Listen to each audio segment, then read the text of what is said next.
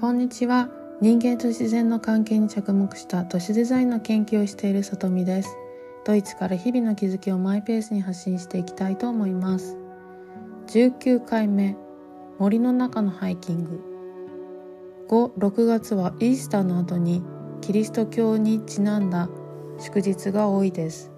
5月18日はクリスティ・ヒメルファーテキリスト昇天祭でキリストが復活したと言われるイースターから数えて40日目です。前にイースターは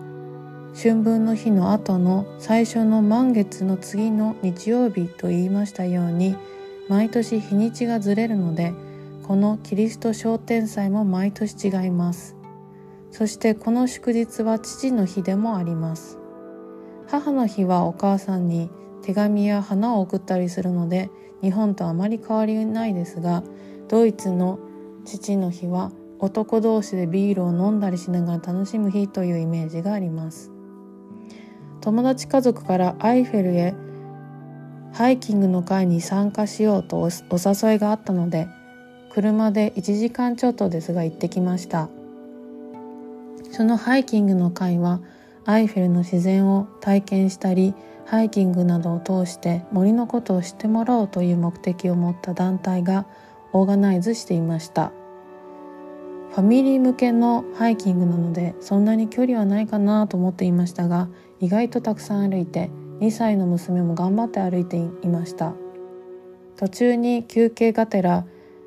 名前の頭文字のアルファベット順に並んだり子供たちが年齢別に並んだり力持ちそうなお父さんたちが腕で橋を作ってその上に子供たちが渡るなどちょっとしたレクリエーションもあったりで楽しみながら目的地に着きました。目的地にはドイツでよくあるグリルで焼いたソーセージビール他飲み物コーヒーケーキなどの出店がありました。売り上げをイベントの資金にするのだと思います。最近住んでいる住宅地の遊び場でのイベントで出店のボランティアをしたのですごくわかるのですが準備が結構大変です。だからこそ森の奥まで物資を運ぶことなどさらに大変なことなんだろうなと察しがつきました。ソーセージも美味しくて質の良いものでした。そしてビールも自然の中でだからこそ格別に美味しく感じました。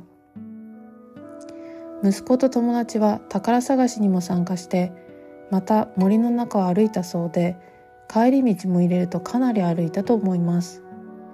自然と一言で言ってもいろいろな自然があると思います。人間が全く手を加えていない自然はほとんどないと思います。特にヨーロッパでは中世に森林伐採をしてしまったため原生林はないに等しいと思います。だからこそ人間も含めて自然と一体になれること。人間の心の中にある自然を感じる大切さを知るためにまた自然の中に身を置きたいなと思いました今日もお聴きいただきありがとうございましたではまた。